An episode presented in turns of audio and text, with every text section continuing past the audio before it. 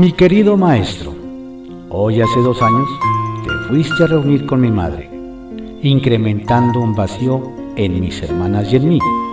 Pero lo que nos reconforta y nos da energía y alegría son las bases de amor y unión que nos inculcaron, así como el amor al prójimo, respeto y aprecio al trabajo y a las buenas acciones.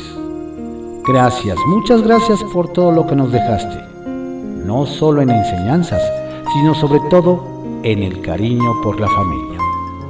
Besos y abrazos hasta el cielo, querido Padre. Adriano Ojeda Román. Trascendidos.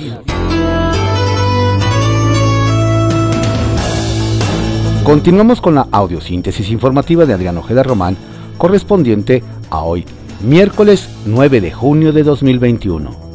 Vamos a dar lectura a algunos trascendidos que se publican en periódicos de circulación nacional. Templo Mayor, por Fray Bartolomé, que se publica en el periódico Reforma. ¿Alguien sabe si la oficina de protocolo de la Cancillería está de vacaciones? La pregunta viene al caso porque Andrés Manuel López Obrador no más no supo cómo recibir a Kamala Harris en Palacio Nacional. En segundos, el mandatario mexicano cometió seis errores que habrían puesto con los pelos de punta a cualquier estudiante de diplomacia del Instituto Matías Romero. De entrada, le cambió el cargo y el género, llamándola presidente y no vicepresidenta. En ningún momento le dio la bienvenida formal al país como corresponde a una visita oficial, y se limitó a un mucho gusto, y aunque Harris intentó tener un breve diálogo, López Obrador se limitó a señalar el camino con la mano. Para colmo de la informalidad, no lo saludó por sus apellidos, sino por su nombre de pila, y se lo cambió. Kamala se convirtió en Kabala y luego la descortesía de recibirla sin cubrebocas, pese a que ella sí llevaba puesto el suyo.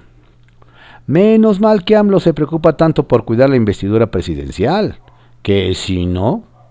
Por cierto, muy diplomáticamente, pero queda claro que México no es prioridad para Estados Unidos. A los países europeos quien viaja es Joe Biden, e incluso tratándose de países americanos, Harris vino a nuestro país después de ir a Centroamérica. Ups. Ya se sabe que las matemáticas no son el fuerte del presidente. Por eso alguien debería aclararle que con los resultados electorales del domingo le habrían revocado el mandato. De entrada, la participación del 50% del electorado habría hecho vinculante sus resultados. Si se suman los votos de PAN, PRI, PRD y MC, en lo individual y en coalición obtuvieron 22.356.000 sufragios, que se leen como un rechazo al presidente y su proyecto. En tanto que Morena y sus aliados, sumando todo su capital, se quedaron por debajo 21.454.000 votos. Así que, si Pitágoras no miente, alguien no debería estar feliz, feliz, feliz. Ya se corren apuestas sobre cuáles serán los cambios que anunció el presidente en su gabinete. Quienes saben del asunto dicen que Irma Erendira Sandoval podría tener contados sus días o sus horas al frente de la Secretaría de la Función Pública. Su larga ausencia de las conferencias mañaneras sería una señal de que ya cayó de la gracia del señor de Palacio Nacional. Y no solo por, su gris desempeño, sino porque en Morena se culpa a su grupo de haber provocado la caída de Félix Salgado como candidato en Guerrero, tras ganarle a Pablo Amílcar Sandoval, hermano de la secretaria. Hagan sus apuestas. Circuito Interior, que se publica en el periódico Reforma. No está permitido mentir, robar ni traicionar al pueblo ¿Pero sí se vale comprar votos? Esta contradicción deberá resolverla Francisco Chiguil, de los más férreos obradoristas en la ciudad, pero quien levantó dudas sobre cuántos de los votos que consiguió el domingo fueron genuinos y cuántos fueron pagados. Y todo porque ayer comenzaron a llover reclamaciones de quienes aseguran haber votado por el cuatro, transformista y haberle tomado una foto a su boleta como les pidieron. pero que ni así quieren pagarles.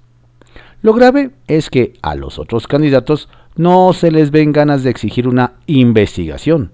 Así es que en este mercado electoral llamado 6 de junio, muy probablemente todo quede en un incidente con proveeduría.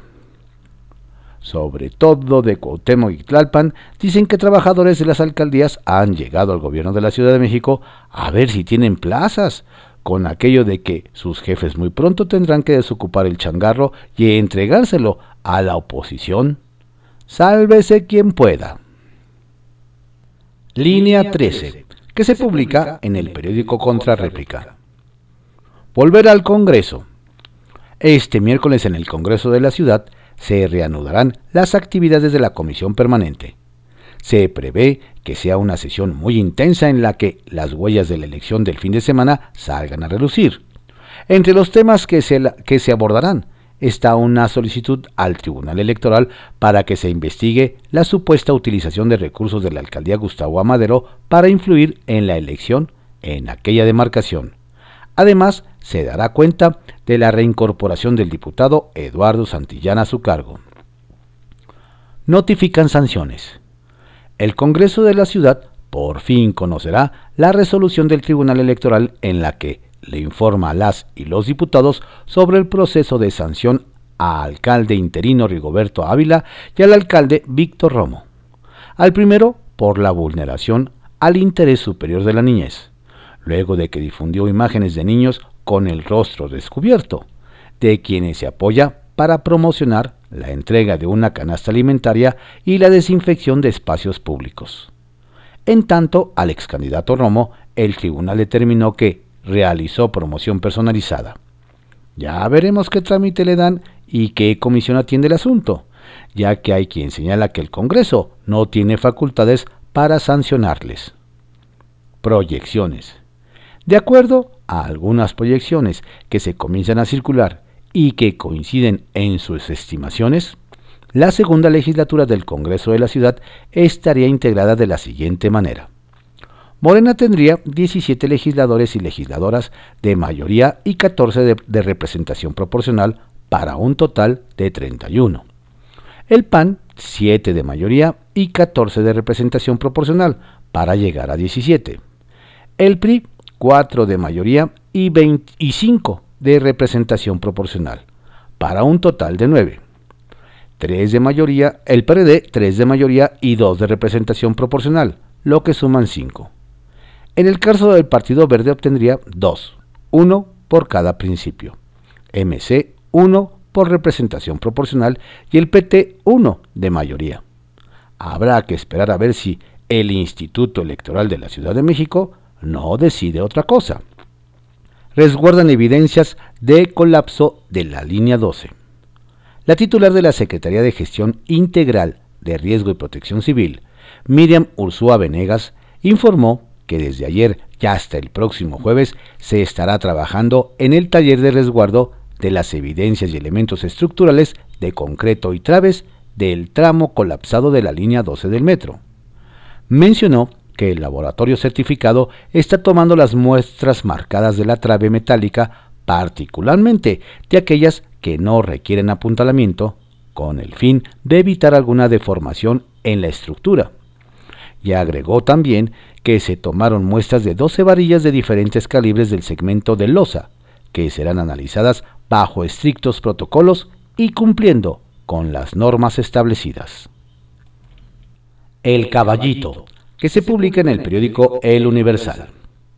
A nadie conviene un muro en la Ciudad de México.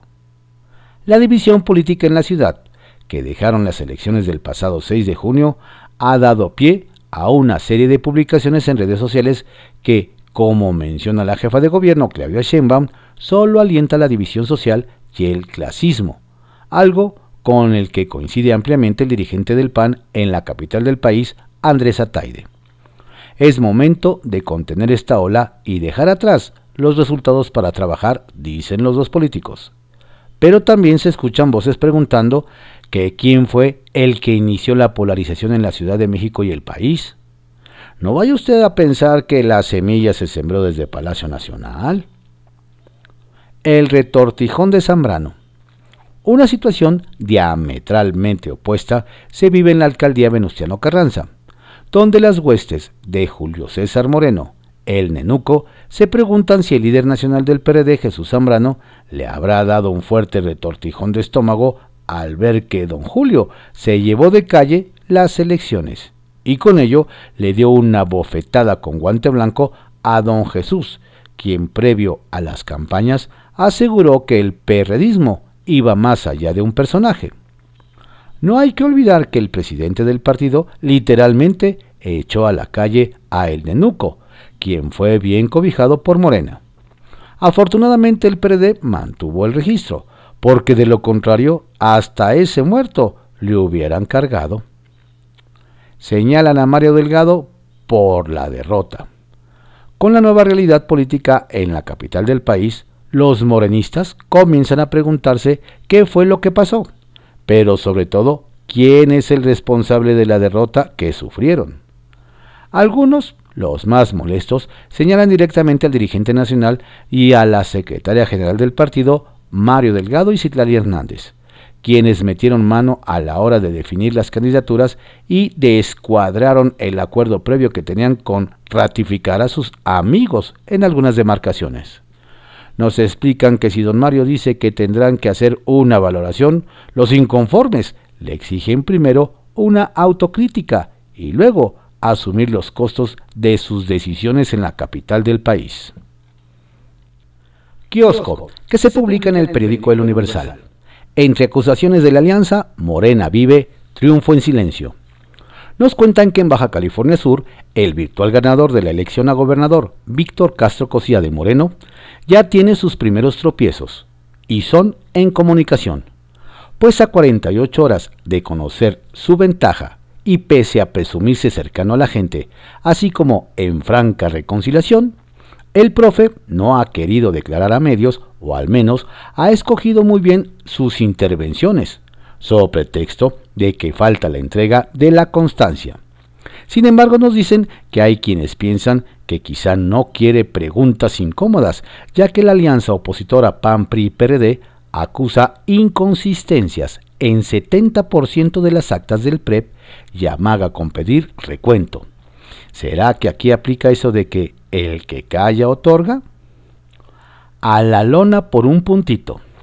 Desde Zacatecas nos cuentan que quien anda con el Jesús en la boca es la morenista Julia Holguín Serna, candidata a diputada federal por el Distrito 4, ya que en esa demarcación se registró una votación muy cerrada, y aunque por unos momentos la ojiverde festejó el triunfo, nos dicen que cuando realizaban la captura de las últimas actas electorales, el PREP dio una voltereta a los resultados, al poner en primer lugar a la priista Carolina Dávila Ramírez abanderada de la coalición PRI, PRD y PAN, con una diferencia de 1%, equivalente a 1.922 votos.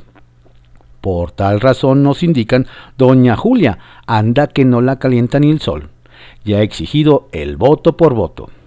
Ante este escenario, el INE ya prepara un probable recuento. ¿De qué cuero saldrán más correas? La 4T y los pueblos originarios.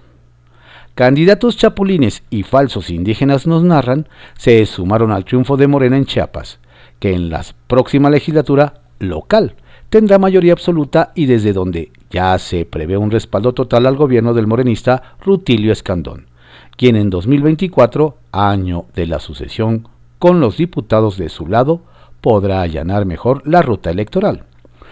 Pero lo que más llama la atención, nos detallan, es que la euforia electoral se pintó de rojo, más que de guinda, por el asesinato de nueve indígenas reales en el contexto de las elecciones, mientras que en la cancha de los partidos la 4T ganó con aspirantes como la indígena de apellidos europeos Fabiola Ricci Distel. ¿Qué habrá pasado? ¿Que se les olvidó aquel postulado de primero los pobres? Temores postelectorales. El inminente arribo de Ricardo Gallardo del Partido Verde y PT a la gobernatura de San Luis Potosí, nos revelan, mantiene preocupados a varios actores de la vida política local e incluso a otros sectores como el empresariado. Para empezar, nos relatan, está el mismo Javier Nava, edil capitalino con licencia y aspirante perdedor a la reelección, abanderado por Morena, quien aún debe terminar su gestión como alcalde, pero no decide si retomar la responsabilidad o mejor hacer las maletas ante el temor de quedar en la mira. En esta misma situación nos añaden están otros funcionarios de la administración quienes eran fieles seguidores de la gallardía antes de que Nava llegase al control de la municipalidad. Pero hoy prefieren lejanía con sus viejos amigos.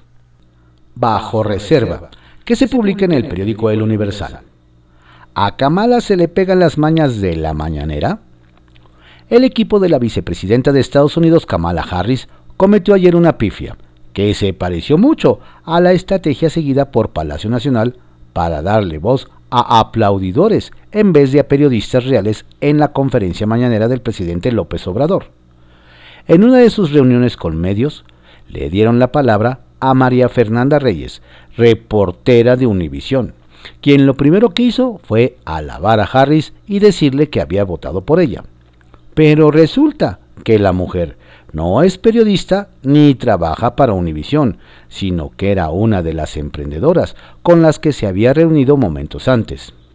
Simple gazapo o en su breve paso por México ya aprendieron algunas de las mañas utilizadas en las conferencias mañaneras del presidente. El regreso de los chapulines.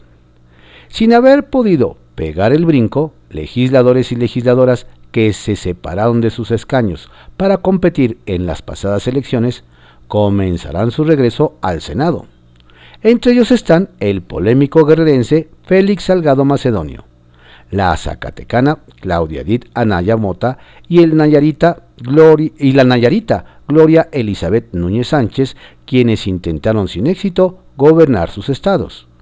También regresan Minerva Hernández Ramos, quien coordinó la campaña de su partido al gobierno de Tlaxcala.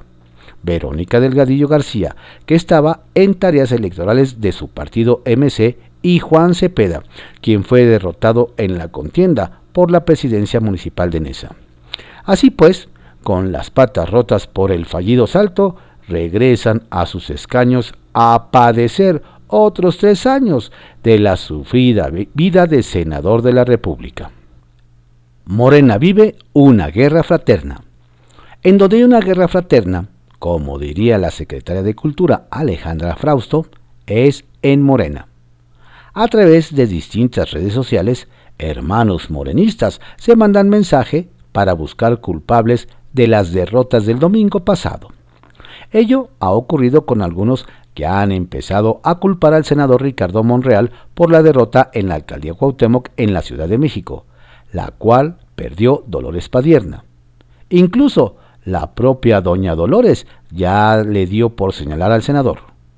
Nos hacen ver que entre hermanos morenistas no debiera haber pleitos por determinar quién fue el culpable de la debacle, pues el primer morenista del país ya lo dejó claro. La culpa es de los ciudadanos que se dejaron influenciar por el bombardeo informativo de los medios de comunicación que critican a la autollamada Cuarta Transformación y al actual gobierno. Es así, es una guerra fraterna.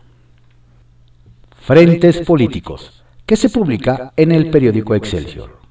1. Desastre. Que a los partidos políticos les quede claro que si la ciudadanía difícilmente se decanta hacia los políticos de cepa como Javier Hidalgo, Pablo Gómez o Alfonso Ramírez Cuellar, quienes perdieron en su intención de repetir en el cargo, o lo que es lo mismo, el voto los devolvió a la realidad, jamás preferirán a principiantes. La mejor lección que dejan estos comicios intermedios es el conocimiento tácito de que los electores no se dejan engañar y aquellos improvisados, quienes se lanzaron por ser famosos, no conectan con el voto. Paquita la del barrio, Alfredo Adame, Lupita Jones, Vicente Fernández Jr., José Joel, El Tinieblas y hasta Santiago Mayer. Para hacer el ridículo están sus entornos personales y no la palestra política. 2. A darle. El gobernador Alfredo del Mazo llamó a dejar atrás las campañas y a trabajar en la unidad del Estado de México. Reiteró que su administración fomenta el diálogo y el trabajo en equipo con todas las fuerzas políticas. Debe estar satisfecho, pues él ya hizo su parte. Las elecciones del domingo cambiaron la geografía electoral de la entidad. El PRI, de acuerdo con los conteos, muestra una clara recuperación, pues habría ganado el doble de los municipios que obtuvo hace tres años, y Morena habría perdido la mitad de, las demarcaciones que gobierna. Toluca, Tlanepantla y el emblemático Atlacomulco, no más entre los puntos más importantes. No es día gratis, lo único bueno que hizo el tricolor en todo el país. 3. Si siembras margaritas, ¿qué cosechas?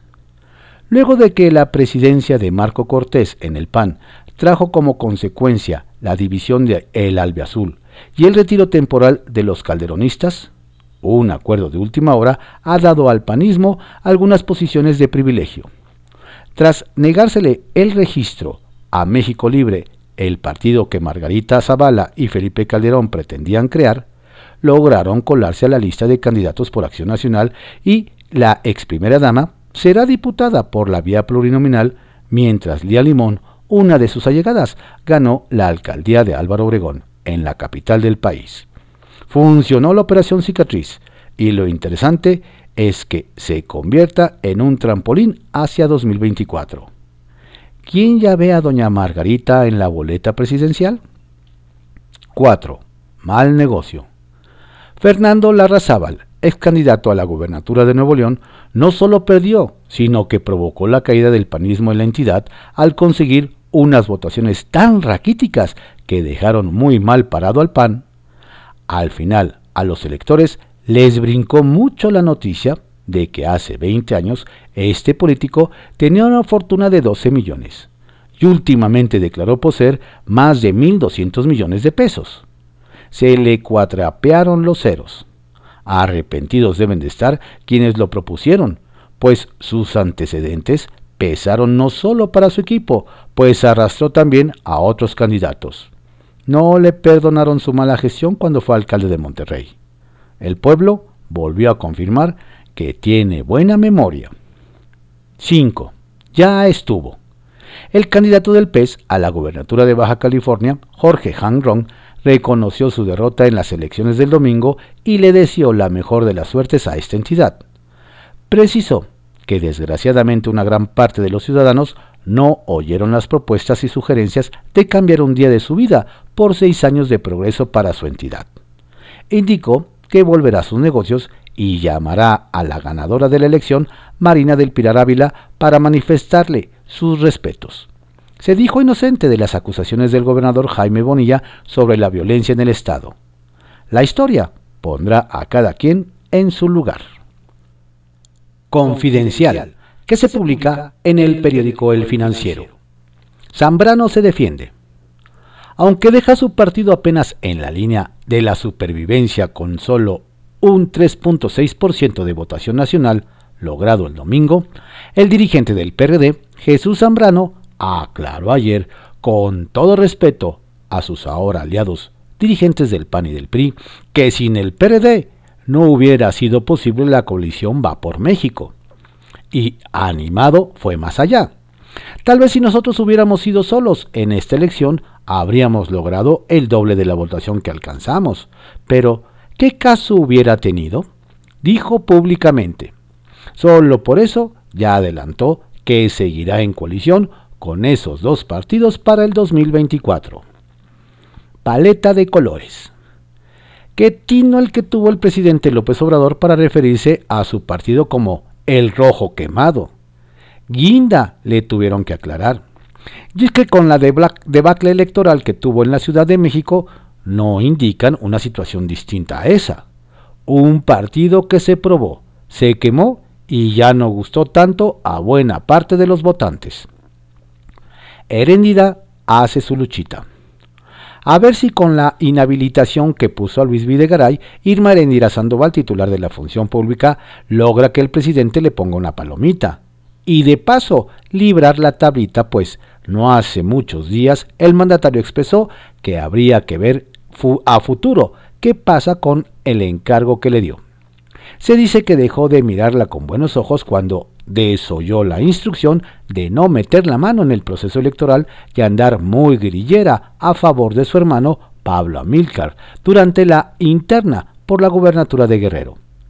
López Obrador dejó claro que tras la elección podría haber un análisis de piezas en el gabinete. Reproche feminista a la Corte.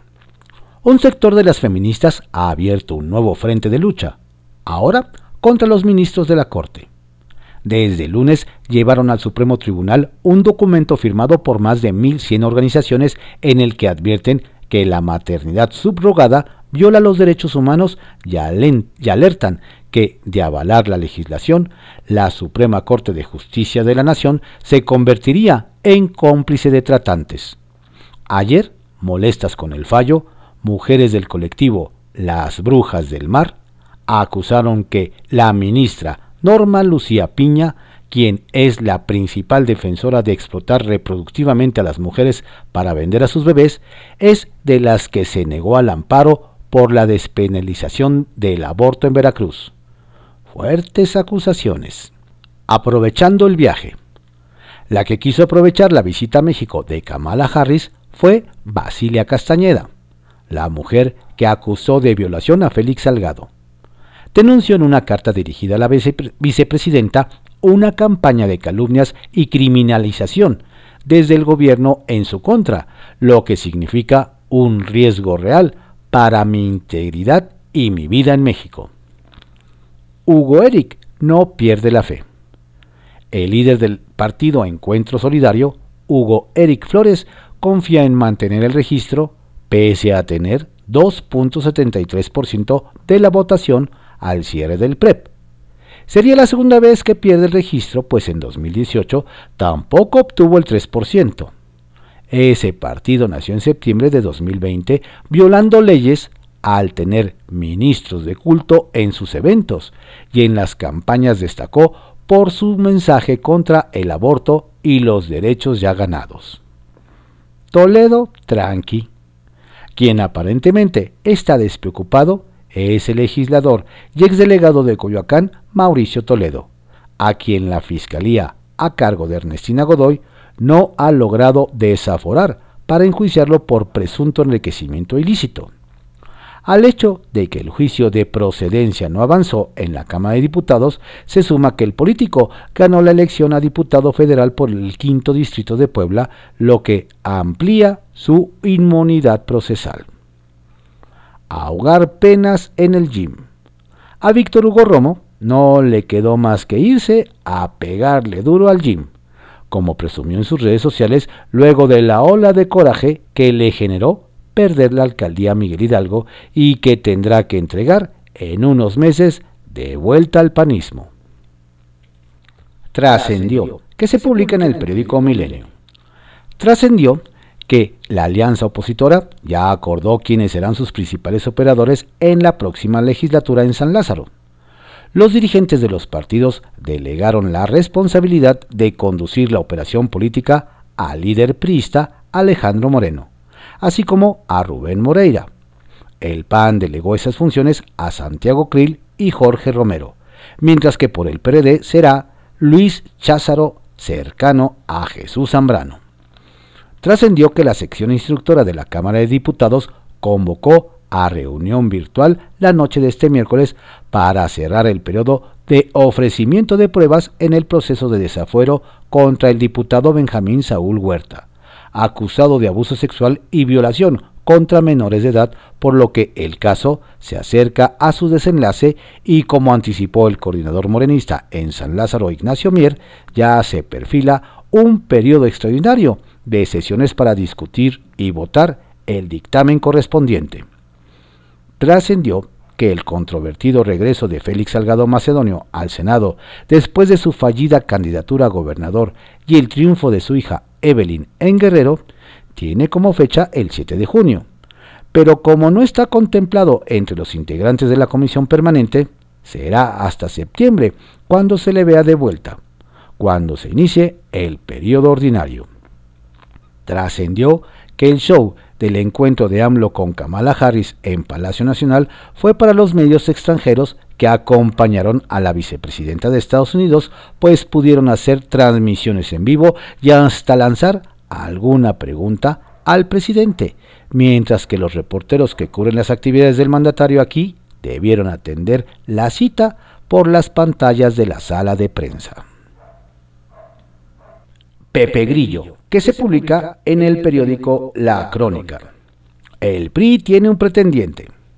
El PRI se transformó en objeto del deseo presidencial. ¿Quién lo diría? El presidente López Obrador se quiere llevar al oscurito al partido que en sus propias palabras encarna la mafia del poder, el partido que tiene más atareada la UIF.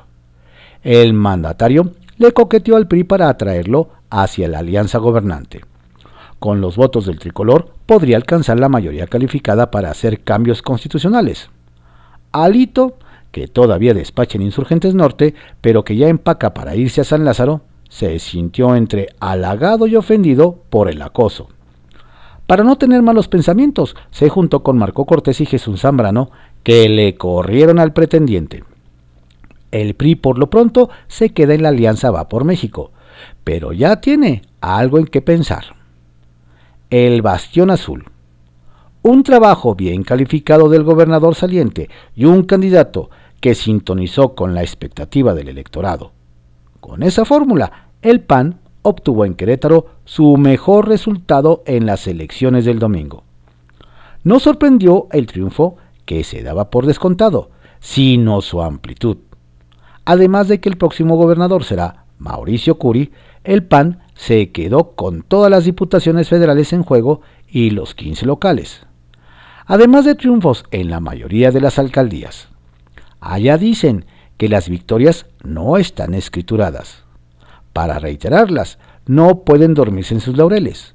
La ciudadanía mira, tiene memoria y evalúa en las urnas. Noche de fiestas. Cuentan que en Guadalajara y Toluca sonó música hasta avanzadas horas de la noche. Hubo festejo y brindis por los resultados electorales que ubican a los gobernadores de Jalisco y el Estado de México en el carril de salida para el 2024. Pueden levantar la mano porque Enrique Alfaro y Alfredo del Mazo mostraron que sí es posible vencer a Morena con lo que termina el mito de la imbatibilidad del partido en el poder. Todavía les faltan pruebas importantes, vallas y fosas como por ejemplo la elección para el gobernador del Estado de México en 2023 que dirimirá si el mandatario mexiquense entra al elenco definitivo para la grande. Por ahora, ambos superaron la prueba 2021. Se meten a la pelea por derecho propio con triunfos importantes en las urnas, que es donde se mide a los que pueden y los que no. Noche triste. En donde hubo caras largas fue en Morelos. El PES, el Partido de los Pastores Evangélicos, no pudo hacer el milagro y fue castigado por los electores. El gobernador Cuauhtémoc Blanco tuvo que reconocer varias derrotas importantes como la de Cuernavaca, donde un candidato independiente, fichado por el PAN en el último minuto, desplazó al PES y Morena de ese municipio. La alianza entre estos partidos se rompe en los hechos. El PES se diluye, se vuelve irrelevante y lo que quedó de Morena pondrá ahora las condiciones. 12 no regresan. En dos entidades federativas no habrá regreso a clases presenciales ni siquiera de manera voluntaria, lo que se supone un revés para los planes presidenciales y de la SEP. Entre esa decena de entidades hay dos, Puebla y Tabasco, que tienen gobiernos morenistas, pero que de todas formas no le ven caso adelantar las clases si el ciclo escolar está a punto de terminar. Fue una, decisión política adelantar el regreso y multiplicar los semáforos verdes. Y también es una decisión política concluir el año escolar en casa y preparar el regreso sin prisa y sin correr riesgos. Sacapuntas que se publica en El Heraldo de México. La primera de muchas. Nos cuentan que la de ayer fue la primera de varias reuniones programadas entre el presidente López Obrador y la vicepresidenta de Estados Unidos, Kamala Harris. El próximo encuentro será en septiembre y abordarán el tema económico bilateral, sobre todo con la expectativa de que la pandemia haya pasado. Solo falta definir si será aquí o en territorio yanqui. Se rolan la Jucopo. Nos hacen ver que con el nuevo equilibrio en San Lázaro, la presidencia de la Junta de Coordinación Política deberá rolarse cada año. El órgano que define los temas a votarse en el Pleno será encabezado el primer año por Morena, el segundo por el PAN y el tercero por el PRI. En el caso de la mesa directiva será lo mismo, pero no necesariamente en ese orden. Bloque por acuerdos. Llegó para quedarse, nos dicen, la alianza opositora en la Ciudad de México que, integra PAN, PRI y PRD tras ganar nueve de las 16 demarcaciones. Los alcaldes ganadores de las elecciones del domingo trabajan desde el día 1 en retomar el Consejo de Cabildo de la capital con el fin de tejer con Claudio Sheinbaum los acuerdos que más convengan a los capitalinos. Una pira para Berta.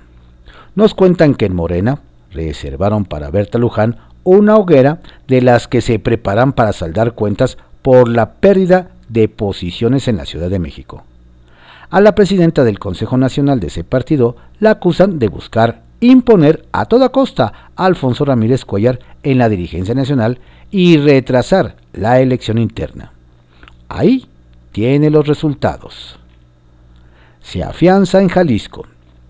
Pocos se han percatado, pero uno de los gobernadores que salió fortalecido con los comicios fue el jalisciense Enrique Alfaro. Su partido Movimiento Ciudadano retuvo municipios claves en la entidad.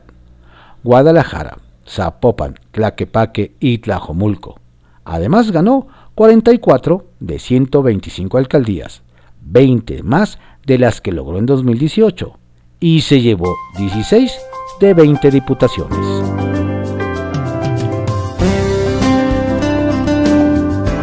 Estos fueron algunos trascendidos que se publican en periódicos de circulación nacional en la audiosíntesis informativa de Adrián Ojeda Román, correspondiente a hoy, miércoles 9 de junio de 2021.